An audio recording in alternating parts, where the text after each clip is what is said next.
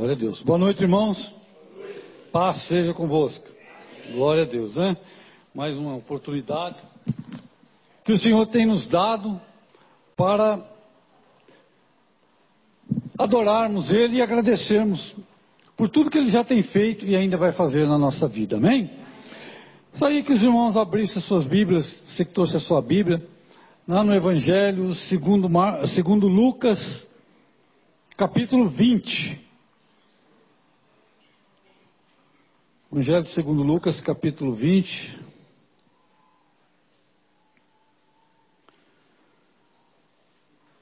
Nos diz o seguinte: Aconteceu que, num daqueles dias, estando Jesus a ensinar o povo no templo e a evangelizar, sobrevieram os principais sacerdotes e os escribas, juntamente com os anciãos, e o arguíram nesses termos: Dize-nos com que autoridade fazes essas coisas?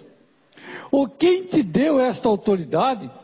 Respondeu-lhe, respondeu-lhes: Também eu vos farei uma pergunta, dizei-me: o batismo de João era dos céus ou dos homens? Então eles arrazoavam entre si. Se dissermos do céu, ele dirá: Por que não acreditaste nele? Mas se dissermos dos homens, o povo todo nos apedrejará, porque está convicto de ser João um profeta. Por fim, responderam que não sabiam. Então Jesus lhes replicou: Pois nem eu vos digo com que autoridade faço estas coisas. Amém? Senhor nosso Deus, nosso Pai, que o Senhor possa falar conosco nesta noite, porque a palavra é tua, Senhor, o povo que está aqui também é teu. O Senhor tem uma bênção especial para cada um de nós, que nós possamos aprender, ser todos ouvidos e teu Espírito possa ministrar nos nossos corações nesta noite aquilo que o Senhor tem preparado para nós. Amém? Glória a Deus. Pudesse dar um título nessa mensagem, diz que quando o Senhor Jesus é confrontado. Foi confrontado e desafiado no que diz respeito à sua autoridade. Ele foi questionado, né? lá em Marcos fala que Jesus foi questionado, foi é, imprensado, tentaram questionar a autoridade do Senhor Jesus. E o que a gente percebe é que, quando vieram questionar, vieram os principais sacerdotes, os escribas e os anciãos. Quem eram os sacerdotes? Eram as pessoas que ministravam. Eram as pessoas que, que teoricamente era para levar o povo até Deus e trazer Deus ao povo. Eram as pessoas que tinham a responsabilidade de ministrar, de abençoar, de ali ensinar, de instruir. Ele, juntamente com os escribas, os escribas eram os doutores da lei, eram as pessoas que escreviam, que transcreviam os mandamentos. E os anciãos naquela época eram as autoridades civis, eram as pessoas que tinham ali é, autoridade em cima do povo. Então a gente percebe que quando é para tentar impedir a obra de Deus, para impedir o evangelho de ser pregado, é o que nós estamos vendo nos dias de hoje. Isso não é novidade né? os políticos, os partidos políticos, é, os religiosos liberais, todos eles se unem para tentar impedir o evangelho de avançar. É o que está acontecendo. Já acontecia lá no tempo de Jesus. Lá atrás, as pessoas já tentavam, o diabo já usava as pessoas é, famosas, as pessoas de liderança entre o povo, entre a nação, para tentar impedir a obra de Deus de prosperar. E eles foram questionar a respeito da autoridade de Jesus. Com que autoridade faça isso? Quem te deu autoridade? Justamente para aquele que disse: toda autoridade me é dada no céu e na terra. O Senhor ainda tem autoridade sobre todas as coisas. Né? E eles foram questionar. Com que autoridade faz essas coisas? Que coisas será essa que eles estavam questionando? Se você retornar um pouquinho para trás, você vai ver que eles foram questionar Jesus a respeito de, de, da, daquilo que Jesus fez no templo. Quando Jesus entrou no templo, encontrou lá os cambistas, as mesas, as pessoas vendendo e negociando lá dentro, ele derrubou as mesas, ele expulsou todo mundo lá de dentro. E eles não gostaram dessa atitude. Eles queriam saber quem deu autoridade para ele fazer aquilo. Né? Para ele é, ali é, realizar aquilo, expulsar os cambistas, expulsar os vendedores, né? expulsar as pessoas que estavam negociando na casa do Senhor. E eles disseram: Quem te deu autoridade? Com que autoridade fazes isso? Né? Com que autoridade você faz isso? Né? E nessa palavra que eles vieram questionar, nessa atitude, nesse texto, nesse contexto que nós lemos, tem duas coisas importantes que eu queria é, salientar, duas lições importantes para nossas vidas. Né? A primeira é que as pessoas não gostam de mudança. Ninguém gosta, às vezes, de abrir mão daquilo que gosta. Os sacerdotes, os escribas, os anciãos, eles não queriam abrir mão do comércio, eles não queriam abrir mão daquela, daquele privilégio que eles tinham, do lucro que eles estavam ferindo ali. Eles não queriam abrir mão ali do poder, é, ali da evidência que eles se encontravam ali, eles não queriam abrir mão. E muitas vezes acontece isso na nossa vida, nós não queremos abrir mão daquilo que nós gostamos. Nós não queremos abrir mão, nós não é, aceitamos muitas vezes mudança. Ah, não, eu sempre fui assim, eu posso servir a Deus desse jeito mesmo. Ah, não, é, eu estou acostumado a fazer assim, eu vou continuar fazendo assim. Não é assim que nós somos, nós somos, podemos dizer assim, meio teimoso com as coisas de Deus. Nós somos resistentes à mudança. Nós não gostamos muitas vezes de mudar, de coisa nova. Nós nos acomodamos, acostumamos com uma certa, com uma certa rotina, com certo hábito que nós não queremos mudar. Mas o nosso Deus é um Deus que faz mudança na nossa vida. É um Deus que quer mudar o nosso pensar, a nossa vida por inteiro. E as pessoas não querem abrir forma, principalmente daquilo que tem prazer, daquelas coisas prazerosas que gosta de fazer.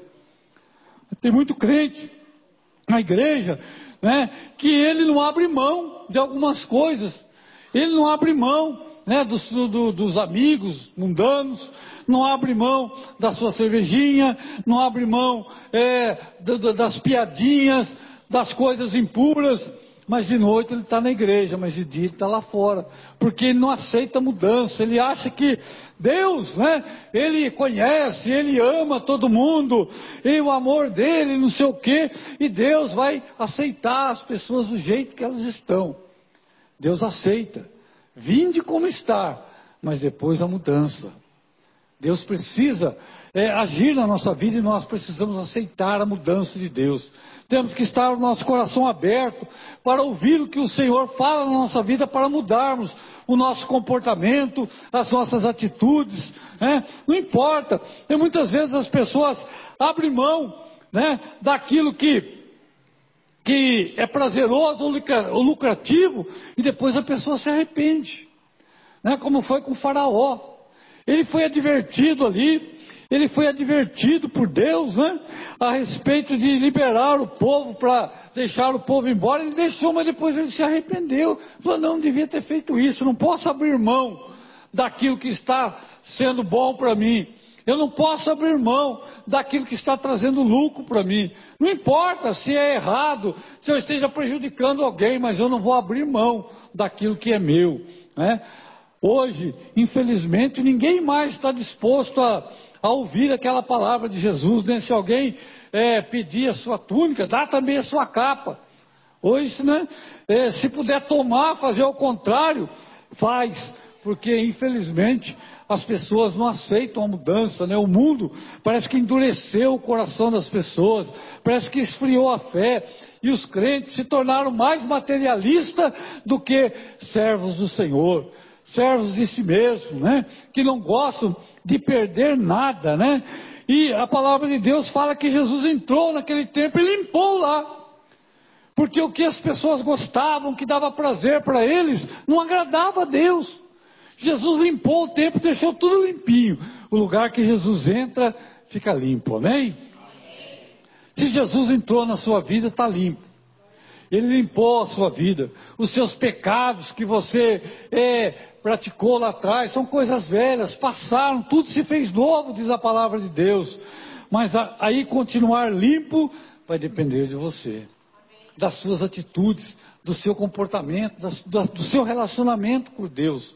Jesus limpou, limpou a nossa vida, limpou o nosso coração, rasgou, como diz Paulo, a célula, né, a nota promissória que estava lá. Antigamente tinha muito isso, não sei se ainda tem. A pessoa às vezes faz um negócio lá e assina uma nota, né, uma promissória ali, dizendo que está devendo aquele dinheiro. Né? E havia uma nota promissória nos céus a respeito que nós estávamos devendo, coisa que nós não podíamos pagar, mas Jesus com o seu sangue pagou e rasgou aquela nota, quitou a nossa dívida, né? limpou ali a nossa história, nos deu uma história nova. Agora, seguir em novidade depende de nós. Mas as pessoas ali, eles não aceitaram a mudança, eles não queriam mudar. Eles queriam continuar do jeito que estava. Daquele jeito está bom, está dando lucro, está dando certo, mas estava dando certo materialmente, mas espiritualmente, diante de Deus, as coisas não estavam certas. Tanto é que Jesus entrou lá e acabou com aquela farra, acabou com aquele comércio lá dentro do templo, né? O templo hoje não é esse templo, Deus não mora aqui dentro desse templo, Deus mora aqui. Se o nosso tempo estiver limpo, se o nosso coração estiver limpo, pode ter certeza o Senhor está conosco para nos abençoar, para nos dar vitória. E quando nós ouvimos a voz do Senhor, quando nós ouvimos o Senhor falar e não questionamos a sua autoridade, como ele, como os religiosos e os políticos daquela época fizeram e fazem até hoje, questionam a Jesus, questionam o seu poder, Jesus curava alguém e falou: Como que você cura no sábado? Quem é você? Né? Você não pode fazer isso, você não faz aquilo, não pode fazer aquilo. Jesus sempre foi questionado a respeito das suas atitudes pelas pessoas que deveriam aceitá-lo, pelos religiosos. Hoje, né, também a palavra de Deus é questionada. As pessoas estão proibindo, né? Então, vai chegar uma hora em que não vai ser mais, mais permitido pregar a palavra de Deus do jeito que está indo, do jeito que os escribas aí de fora, os políticos, os anciões, os governos estão agindo, vai chegar tempos difíceis em que a palavra de Deus né, vai ser perseguida, vai ser questionada, todo mundo é questionado. Se um pastor prega a respeito, combatendo, né, criticando o homossexualismo, ou falando que é pecado, ele é questionado, ele é desafiado, ele é proibido de falar. Por quê? Porque as pessoas amam mais as coisas do mundo do que as coisas de Deus.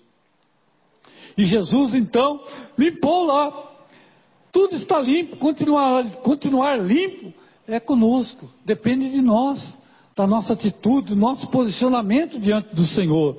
Nossa primeira lição que nós temos que aprender é que nós temos que aceitar as mudanças que Deus quer para a nossa vida.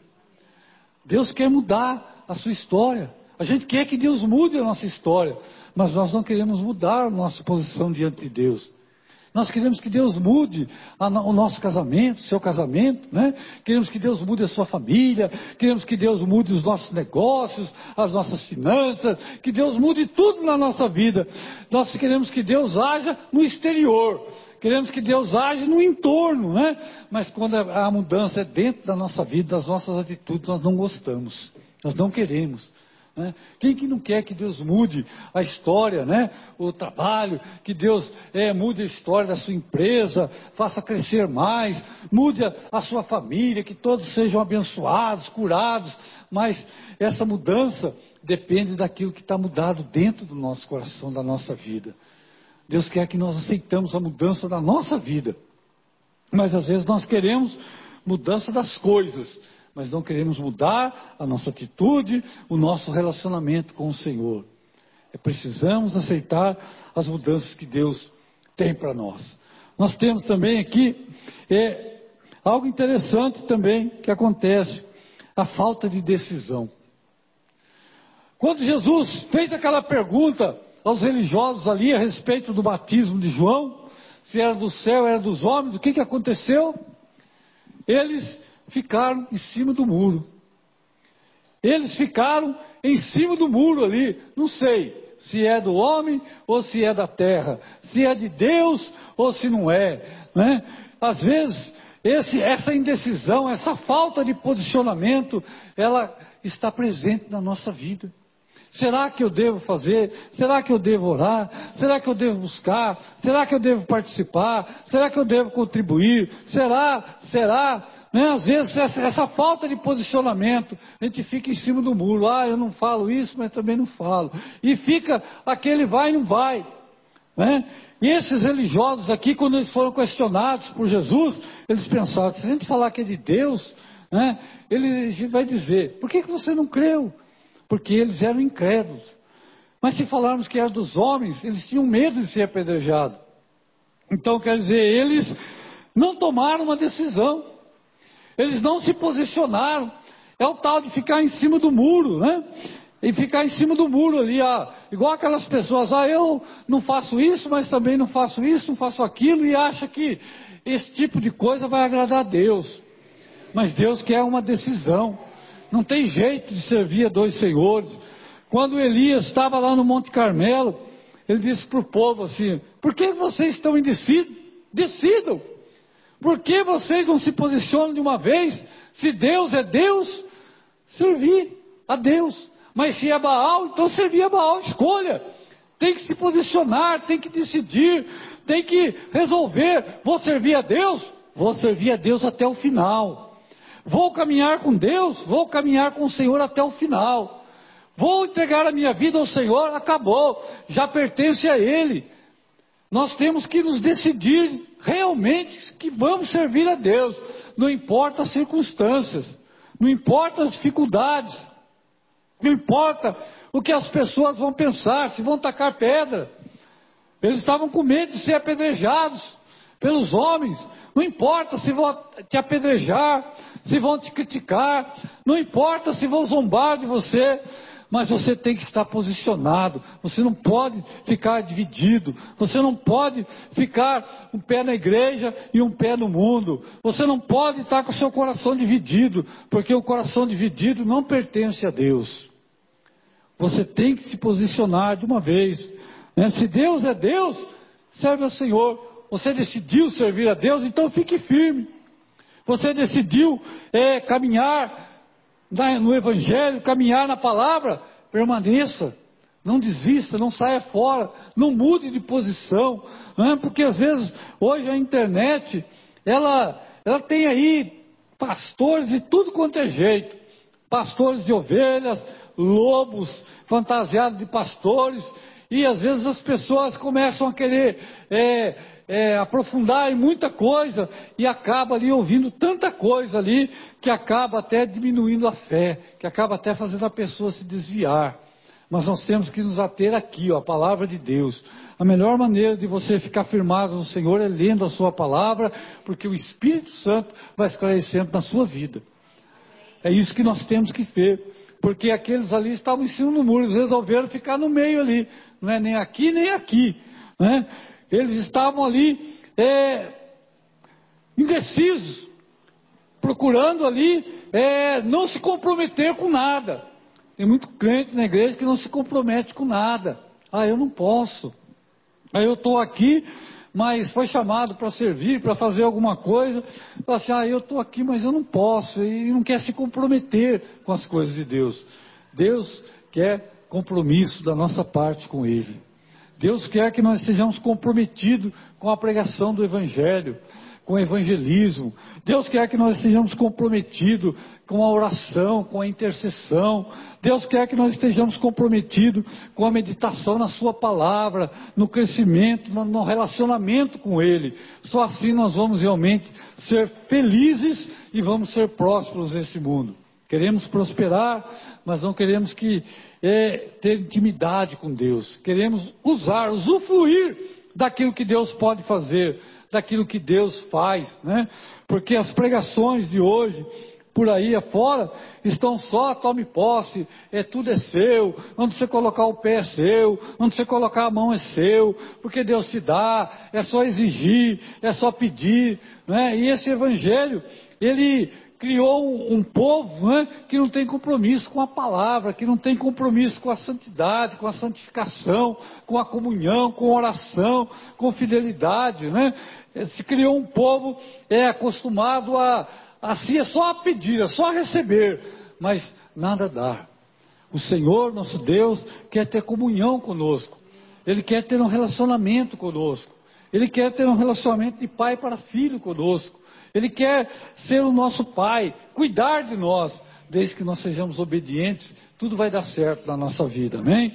Nós vemos também que é, lá em Atos dos Apóstolos, no capítulo 20, versículos 7 a 11, existe a história de um menino, de um jovem chamado Eutico. Quando Paulo estava pregando lá na igreja em Trode, Paulo começou a pregar e esse menino ficou na janela. Ele não ficou nem dentro da igreja nem fora, ele estava ali, no meio, na janela, né? Ele queria ouvir o que estava acontecendo na igreja, mas queria ver também o que estava acontecendo lá fora. Ele queria é, participar da, daquilo que estava sendo pregado ali, mas ele também queria ver o movimento lá fora. Né? Ele estava ali dividido, ele estava na janela. E diz a palavra de Deus que o sermão de Paulo, né, demorou um pouco. Paulo estava pregando, lá estava lá, é, o povo lá ouvindo, Deus abençoando, né? Atos 27 até o 11, versículo 7 até o 11. Paulo estava pregando e a pregação estendeu um pouco, né? E ficou um pouco longa.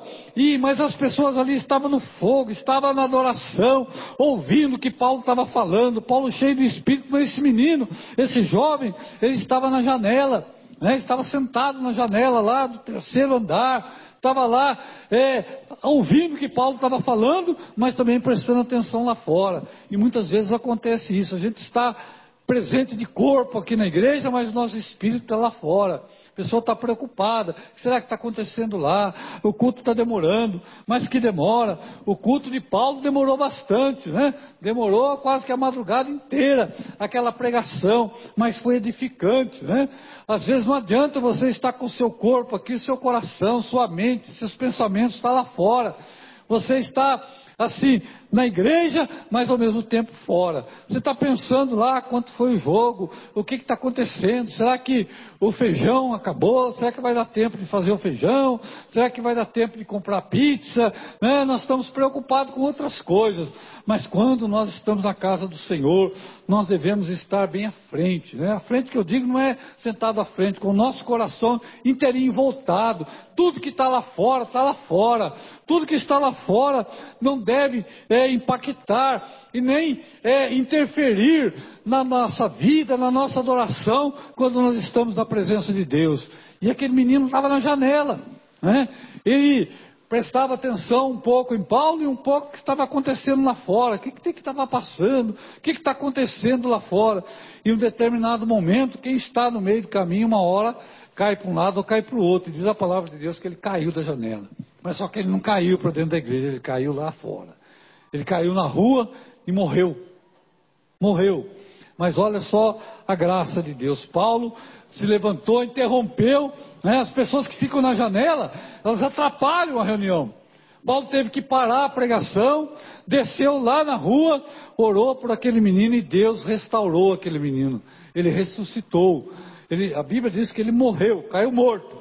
Mas Paulo orou por ele, ele ressuscitou, tornou a vida, entrou na igreja de novo, entrou lá, tem certeza que daí ele sentou na frente. Porque quem está na janela, além de correr um perigo sério, de sair da presença de Deus, de morrer espiritualmente, ele também atrapalha o andamento da reunião ele atrapalha o culto, ele atrapalha as pessoas que estão querendo ouvir, ele atrapalha as pessoas que estão querendo aprender, ele às vezes interfere, impede ali pessoas né, de, de receberem a bênção também, porque ele interfere de alguma forma no culto.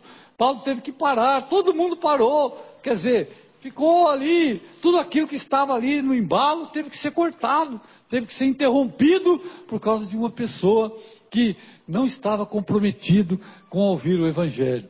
Nós devemos ter decisão na nossa vida, posicionamento. Ou a gente, ou você quer servir a Deus ou não. Você tem que escolher. Ou se é Baal, é Baal. Se é Deus, é Deus. Nós não podemos ficar no meio termo. Nós não podemos ficar na janela, né, querendo é, participar das coisas de Deus e participar das coisas lá fora também. Nós não podemos servir a dois senhores. Nós temos que escolher a quem vamos servir e temos que servi-lo com fidelidade. Temos que servi-lo com integridade. Temos que dedicar nossa vida e confiar que nós estamos na mão de alguém que tem toda a autoridade no céu e na terra. Eles queriam saber de onde vinha a autoridade de Jesus. Mas Jesus disse depois aos seus discípulos: Tudo que, que o Pai tem, o Pai me deu. E depois, quando ele ressuscitou, diz: Toda autoridade é me dada no céu e na terra. Então, tudo, tudo está debaixo das mãos do Senhor. Tudo ele pode. Tudo é domínio dele. E nós temos que ter posicionamento na presença dele. Se nós queremos crescer, queremos ser abençoados, vamos decidir servir ao Senhor. Vamos nos firmar no Senhor. Não vamos ser como aquele jovem, né? Como, aquele, como muitos crentes que servem a Deus aqui, mas eles querem também um pouquinho lá, né? Quando, quando Davi, ele também estava ocioso lá, em vez de ele estar na batalha, ele saiu e olhou na janela lá e o que, que ele viu? Ele viu uma mulher e o resultado os irmãos já conhecem, uma tragédia, pecado, juízo de Deus, semeadura e colheita terrível. Por quê? Porque ele decidiu ficar em casa quando ele tinha que estar na luta, vamos assim dizer. Né? Existem outros, outros motivos aí, mas assim, dentro dessa palavra que eu quero falar, nós temos que ter o nosso coração voltado para Deus. Não podemos estar aqui e ao mesmo tempo lá fora. Ou você serve a Deus ou não serve. Ou você ajunta ou espalha, como diz o Senhor. Quem não é por mim é contra mim. A decisão é nossa, né? Essas pessoas aqui que eram os líderes daquela época, os religiosos, os líderes políticos, os líderes é, do povo lá, eles não se comprometeram com nada. Eles não queriam mudar, não aceitavam a mudança, não gostaram da mudança e também não queriam se posicionar, ficar em cima do muro, né? E quem está em cima do muro, tem até uma historinha, né, para encerrar, que diz lá que o cara estava em cima do muro e de um lado estava tendo uma festa lá, uma balada, é, tudo um carnaval, uma festança, e do outro lado as pessoas lá é, orando, as pessoas lá é, meditando, e as pessoas que estavam do lado, que estavam meditando, né? Estavam ali lendo a Bíblia, falaram, pula para cá, desce para cá, desce para cá. E do lado que estava uma festa lá, não estava nem aí com ele em cima do muro lá, né? E ele ficou intrigado com aquilo, né? Aí ele virou para o lado que as pessoas estavam fazendo aquela festa e disse, por que, que esse lado aqui as pessoas estão pedindo para mim pular para lá? E aí desse lado aqui ninguém ninguém está nem ligando para mim. Aí um deles já falou, ah, é que o muro é nosso, né? Ou seja, quem está em cima do muro está do lado do diabo.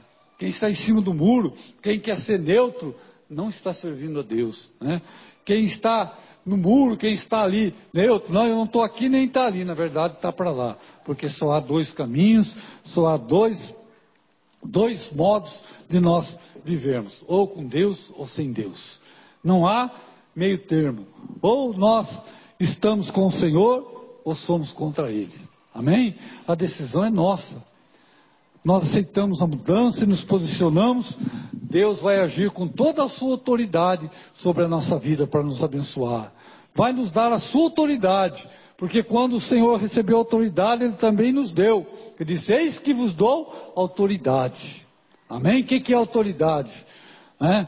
Autoridade é aquele que tem um certo poder sobre alguma coisa. Se você, é, por exemplo, se eu estou na rua ali, você passa com o seu carro ali, eu mando você parar, você para? Não, você passa reto. Mas se é um policial, você para ou não para? Para, não para? Por quê? Porque ele é uma autoridade, a gente reconhece nele uma autoridade. Né? E quando nós recebemos a autoridade do Senhor, Satanás, o inferno pode se levantar. Mas quando ele nos vê, ele tem que nos acatar, porque nós somos autoridades do Senhor. Temos a autoridade do Senhor na nossa vida. E essa autoridade que eles estavam questionando, porque eles não tinham autoridade. A autoridade deles não era de Deus. A autoridade deles era uma autoridade ali à base da força, da bajulação, à base do, da pressão, na base ali da, do, do costume, do ritual, da religião, mas não era uma autoridade já que já provinha de Deus. Mas a nossa autoridade não é que Jesus nos dá. E o diabo, Satanás, ele tem que se sujeitar a nós, porque a autoridade que vem do Senhor sobre a nossa vida é a autoridade maior que tem. Amém? Deus quer abençoar você. Você talvez esteja questionando ao Senhor como aquelas pessoas lá. Senhor, mas e aí? Por que isso? Por que aquilo? Deixe os porquês na mão do Senhor. Posicione-se. Aceite que Deus quer mudar a sua vida, que Deus tem mudança para você. Aceite que Deus tem algo novo para a sua vida, algo que você talvez nem, nem imagine, que você acha que você está perdendo, que você acha que você está abrindo mão daquilo que você gosta, mas as coisas que nós gostávamos lá fora, antigamente, hoje não faz falta nenhuma. Quantas coisas nós achávamos, ah, eu não vou largar disso, eu não, eu não vivo sem isso, e hoje é, é nada, passou. Assim são as coisas. Quando o Espírito Santo enche o nosso coração, a nossa vida, os nossos objetivos, os nossos alvos, os nossos desejos são outros. Eles ficam alinhados com aquilo que o Senhor tem para a nossa vida. E o que o Senhor tem é tudo de bom para nós. Mas nós é que devemos nos posicionar na presença do Senhor. Não fique na janela, não fique com o coração dividido, não seja um crente de, na igreja à noite e algo diferente lá fora. Pelo contrário, Deus quer que nós sejamos mais do que nós somos aqui na igreja, lá fora, para brilhar e testemunhar a Sua palavra, usando a autoridade que Ele deu sobre as nossas vidas, para tomar posse daquilo que Deus tem para a nossa vida e abençoar as outras pessoas também. Amém? Glória a Deus. Que Deus abençoe seu coração, sua vida e que você possa estar nesta noite debaixo daquele que tem toda a autoridade no céu e na terra, servindo ao Senhor com alegria. Vamos colocar em pé e eu quero orar por você nesta noite. Eu quero que você se coloque na presença de Deus, que você feche seus olhos. Se você tem é, dúvida, se você ainda tem questionamentos a respeito da sua vida, se Deus está fazendo, não está, por que está fazendo assim, assado, por que está realizando assim. Se prostre do Senhor. Abra o seu coração para Ele. Fale com o Senhor, reconheça Ele na sua vida. Diz para Ele que você aceita tudo que vem dele para a sua vida. E que você, a partir de hoje, não vai estar dividido. O seu coração que está aqui na igreja vai ser o seu coração, onde quer que você esteja, voltado para as coisas do Senhor. Senhor nosso Deus, nosso Pai, em nome de Jesus, aqui estão os teus filhos, Pai. Aqui estão estas vidas que aqui estão. Que o Senhor possa visitar cada um nesta noite. Que haja, Senhor, um fluir do teu espírito sobre cada vida.